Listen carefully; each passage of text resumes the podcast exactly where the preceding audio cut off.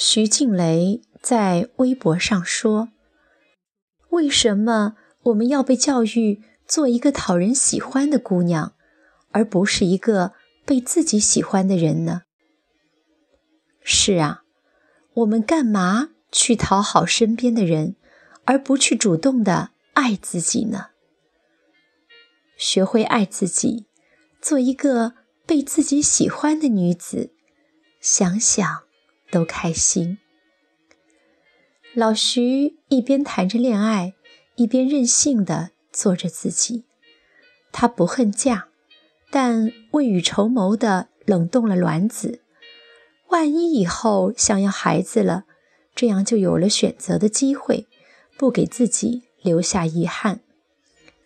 他给自己放假，并无限期的延长假期。记者想要采访他，却摸不着他的影。他迷上了手工，没日没夜的做了很多的包包和首饰，或自己戴，或送好友，或做义卖，玩得不亦乐乎。她带上闺蜜，满世界的疯跑。镜头里的她，时而很二，时而邋遢，时而优雅，但无一例外的嘴角上扬，眼角眉梢里都带着“世界真美好”的笑意。他爱黄立行，他也爱自己，活成自己想要的样子，成为自己喜欢的人，特立独行。不随波逐流。要是所有的人都理解你，你得普通成什么样啊？小时候，妈妈经常说：“你这样，老师会不喜欢你的哦。”叫阿姨，没有礼貌，别人就不会喜欢你的。我们在这样的环境里长大，努力取得好成绩。让家长高兴，老师欢喜，我们学着乖巧，让亲戚表扬，邻居夸奖。电影《谁的青春不迷茫》里，林天骄一直是妈妈的乖乖女，从小到大的理想就是妈妈的目标，考上清华金融系。爱上学渣高翔之后，他渐渐意识到。在自己一帆风顺的学业旅途中，自己其实并不快乐。他像一个被牵着线的木偶，没有自己的方向。最终，他遵从自己的内心，成为了自己喜欢的那个女孩。学天文，走自己想走的路。电影结束的时候。已经工作了几年的林天骄，那份对未来的笃定和对自己状态的满意，是他所有镜头里最美的部分。暑假见到了久已不见的初中同学小何，素面朝天，棉裙布鞋，喜欢古诗古琴的他，一有时间就去参加。西周私塾的诗词班，常常一个月里不露于市井，填词推敲，研习茶道，品品琴瑟之音，过着谈笑有鸿儒，往来无白丁的生活。他眼波流动，心思单纯，一颦一笑仍如初中时一样纯净。他的世界简简单单。完全没有尘世纷扰的感觉。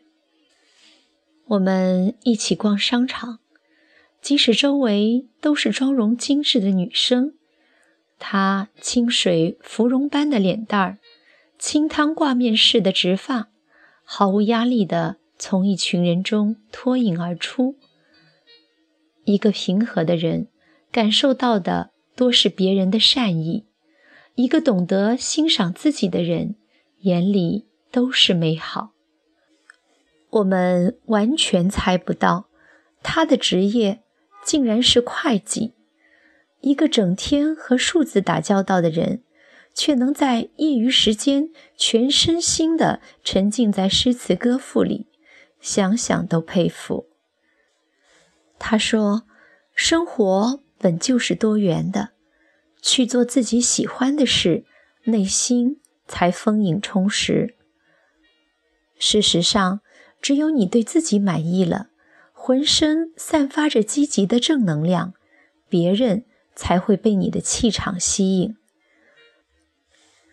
我有个学生韩，身材高挑，相貌姣好，且弹得一手好钢琴。班上有好几个男生都偷偷的喜欢他。可是初三的时候，他开始长青春痘。一个原本意气风发的女孩，走路都要甩一甩头发。可自从长了痘痘之后，上课。都不愿意抬头，老师提问的时候，他也下意识地用手遮着脸，生怕同学们的目光落到他的脸上。其实吧，大家并不怎么在意，因为这个年龄长痘痘本属正常，加上他自带的光环效应，基本可以忽略不计。但是他却越来越讨厌。自己的那张脸越来越不自信。后来学校举办红歌大赛，我让他当主持人，他死活不干。老师，求你别让我上了！你看我这个样子，哪能见人呢？即使我们告诉他那几个痘痘真的无伤大雅，他最后还是放弃了这个机会。他自己也觉得可惜。但却拒绝的毅然决然。越是在意，就越是想去拾掇。后来，别人的青春痘都消了，他脸上的痘痘却还固执的不肯离去。他变得越来越沉默，不参加任何活动，总是一种拒人千里之外的感觉。同学们也渐渐的跟他疏远了，自己都不喜欢自己。别人又怎么会喜欢你呢？人有一种本能，远离消极负面的东西。若你对自己一万个不满意，全身上下都透着萎靡，别人自然也就会绕道而行了。所以，亲爱的朋友们，从今天开始，让我们做一个。自己喜欢的女子吧。你可以像徐静蕾一样独立而强大，也可以像小河一样温暖而朴实。你可以做一个智慧的女子，收敛锋芒，虚怀若谷；也可以做一个淡然的女子，得之我幸，失之。我命。总之，只要是你自己喜欢的样子，都好。清淡如水，亦或明媚如花；小鸟依人，亦或浪迹天涯，全凭你的心意。